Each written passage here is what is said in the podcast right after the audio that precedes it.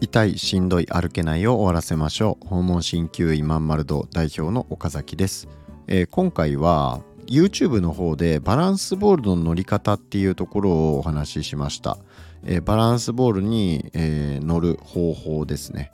でこれですね、まあ、あのこの放送を聞かれている方の中には、まあ、結構ねパフォーマンス、えー、運動のパフォーマンスを上げたいなっていうふうに思って聞いてくださってる方とか見てくださってる方っていうのもおられると思うんですね。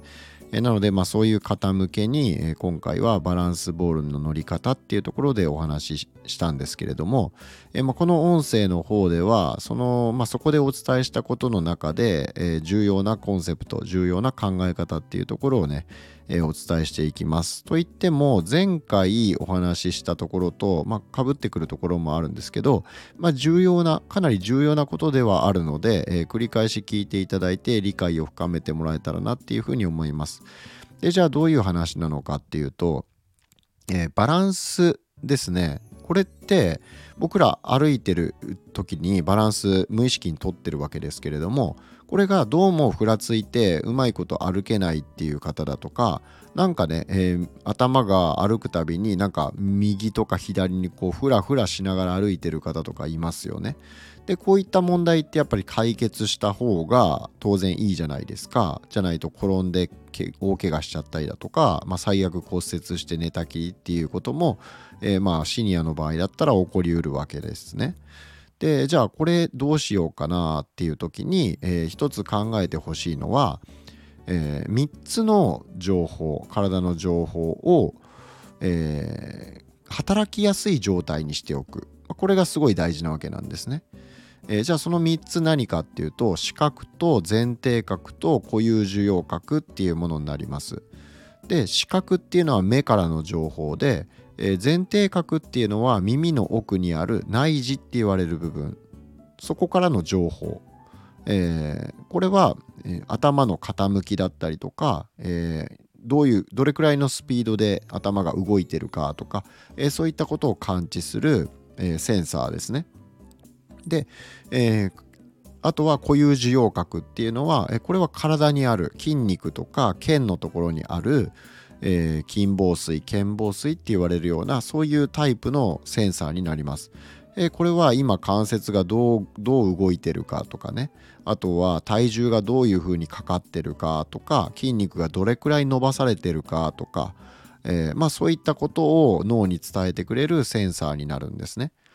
でこの今お伝えした、えー、目と耳とあとはこの体筋肉とか腱のところにある、えー、感覚器官これが正常に機能していれば、えー、これの感度が高い状態だとしっかりと脳の方に今こういう状態だよっていうのが伝わるのでその分脳は、え動くための情報体を動くためのに必要な情報をたくさん受け取ることができるわけなんですね。じゃあどうやったら、えー、その感度を上げることができるのかっていうところのお話なんですけど、え一つはね体の体のことで言えば温めておく。筋肉を柔らかい状態に保っておく。関節を柔らかい状態に保っておく。えこれによってセンサーの感度を上げることができます、え固有受容角っていうね、え筋肉とか腱にあるセンサーの働きが、え、温めておくとか筋肉を温めておく。だから温泉入ったりとかね、えー、あとは軽いジョギングをしたりして、え、体を温めておくっていうことをやると、えー、そういうふうにすることで、えこの、え体のねこういう受容角っていう部分のセンサーの働きが良くなりますと。えまずこれ1つ目ですね温めておくこれもう簡単にできるし、えすごいまあ、効果も大きいです。これをね普段の生活で応用するとすれば、えー、まずね冬の時体が冷えやすい時に、えー、カイロを使うとかっていうのも、えー、まあ、すぐにできて効果の高いやり方になりますよね。で特にじゃあどこにそれ貼ったら特にいいのかっていうと、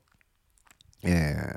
このね首がつくところにこういう受容角っていうのは、えすごい、まあ、骨がたくさん集まってるところに、えー、固有受容角っていうのはたくさんあるわけなんですね。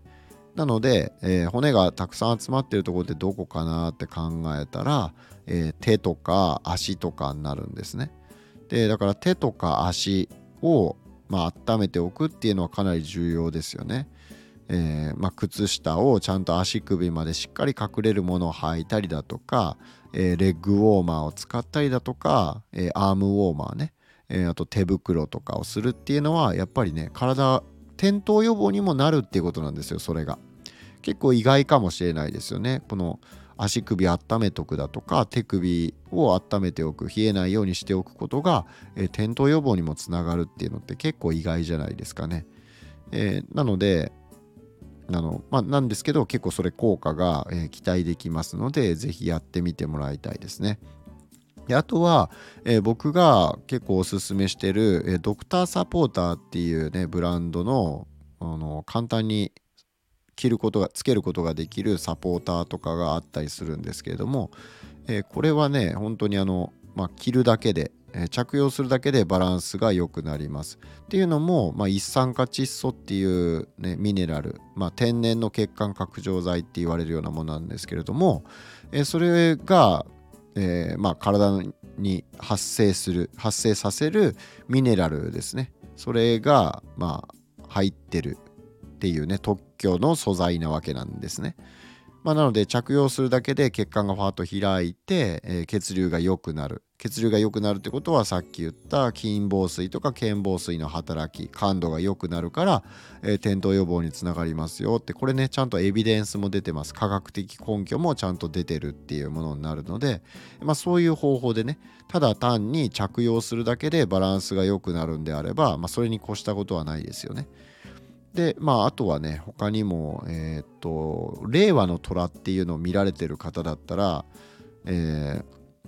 ー、ご存知だと思うんですけれどもあの着るだけでね、えー、体がすごい柔らかくなるっていうような、えシャツがあるんですけれどもえっとねそれはリライリライブシャツっていうものなんですけれどもえっとねそれも、まあ、特殊な素材が練り込まれていて、えまああの体を柔らかくしてくれるんですけども、まあ、そのシャツを着るだけでかなりね前屈がしやすくなったりだとか、えー、なんか重いものを持った時に耐えられたりするんですけれども、まあ、このイフミックドクターサポーターっ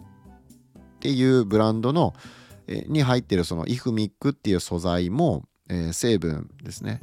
それも、えー、そういったバランスを良くしたり柔軟性柔軟性を改善したりする効果があるので、まあ、世の中にはねそういう、まあ、合法ドーピングみたいなもんであの着用するだけでそうあのバランスが良くなったり体が柔らかくなったりするものっていうのは本当に存在するんですね。でこれはね実際に体験したことがない人からすればいやいやそんなあのうまい話ないやろって思うかもしれないんですけどこれ実際体験した人はみんな口揃えてあれすごいよねっていうふうに言います。まあね、体験しないと何ともね、それって言えないと思うので、僕は実際体験してますし、え周りの患者さんとかにも試していただいた結果、もう着用した瞬間から体変わるんで、あ、本当本物だよねっていうふうに言うんですけれども、まあまあちょっとその話は置いといて、あのちょっと脱線しちゃいましたけど、まあ、要するにその体の感覚を良くする情報をまあ、脳にしっかりと伝わりやすいような状態にするためにはそういうものに頼るっていうのも、えー、すぐにできて効果が大きいやり方なんで、えー、まあ結構僕はあのー、積極的にねそういったものを活用した方がいいんじゃないかなっていうふうに思います。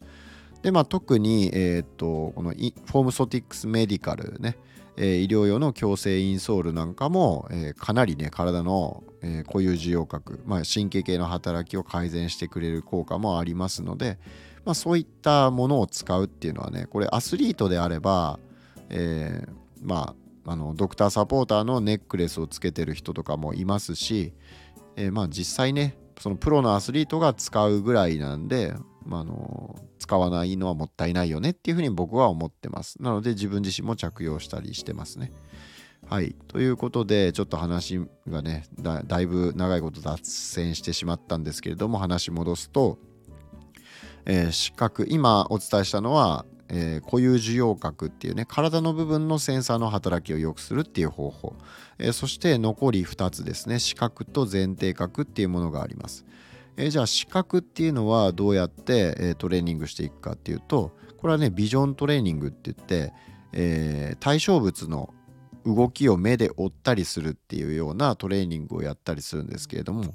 え、まあ、これはそういう専用のトレーニングがあるんだということをなんで、まあ、ちょっとここでは省きます。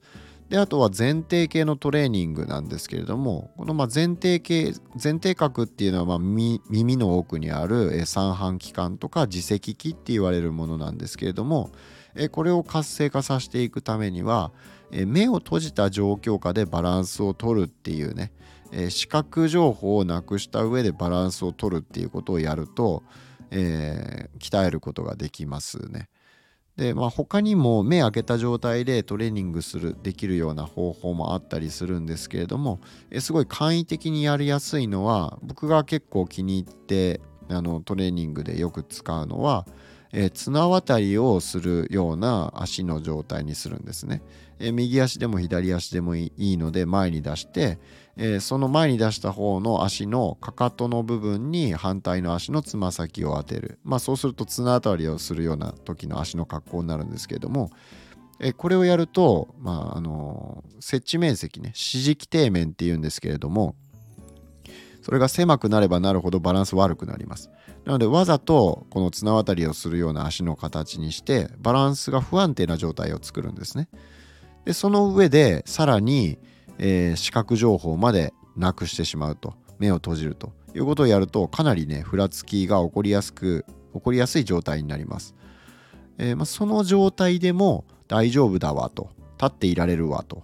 いうような状態に、えー、徐々にしていくっていうことですね。最初は1秒も、えー、目閉じれないかもしれない。最初は5秒間すらね、え目閉じることが難しいかもしれない。だけどそれがじゃだんだん、5秒10秒15秒っていう感じで少しずつ、目を閉じても、綱渡りの姿勢が維持できるようにトレーニングしていくわけですね。もちろんねこれ大事なのはやっぱ安全性安全性なので、えー、必ずねふらつきが出た時にパッとすぐに物につかまれるような場所だったりだとか、えー、まあ、あるいはあの足がねバタってこう横に行っても壁がちゃんとあって壁に体を支えてもらえるっていう状況にでやるだとかあとはちゃんと見てもらう人ねえー、ふらつきそうになったら体支えてくれるような人にちゃんと見てもらいながらやるとか、まあ、そういった方法でねとにかく安全性を重視した上で、えー、そういうバランストレーニングっていうのをやっていく、えー、それがまあ前提系の強化につながっていきます。えー、ので、まあ、そういったやり方ですね、え今お伝えした視覚と前提核と固有受容核、え目と耳と体ですね。そこの、え感度情報が伝わりやすい状態にするっていうこと、まあ、そこをトレーニングしておいたりだとか、え体を温めることによって、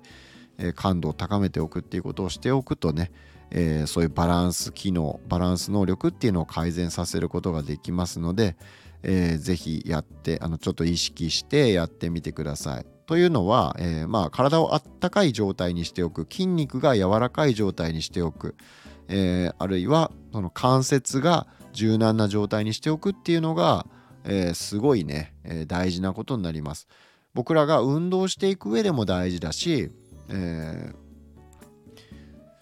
転ばない体ね転ばないようにしておくっていうそういう体を作るためにも重要になってきますので、えー、とにかくね体が冷えないようにしておくだとか、えー、関節を普段から、えー、柔軟にしておくっていうことをね意識してやっておくだけでも、え将来ね体が、え転びやすい体じゃなくて、え安定して歩ける体を維持することができますので、えー、ぜひねちょっと普段から習慣にしてみて意識的に、えー、手首とか足首とか首元を冷やさないようにして、えー、まあ時々このバランストレーニングですね、えー、毎日やるのが一番いいんですけれども、えー、そういった目を閉じてバランスを取るっていうようなことをやってあげる安全な環境下でトレーニングしていくっていうことをやると、えー、どんどんね体の状態良くなっていきます。ので、えー、ぜひやってみてください。ということで、えー、今回の放送以上で終わります。また次回お会いしましょう。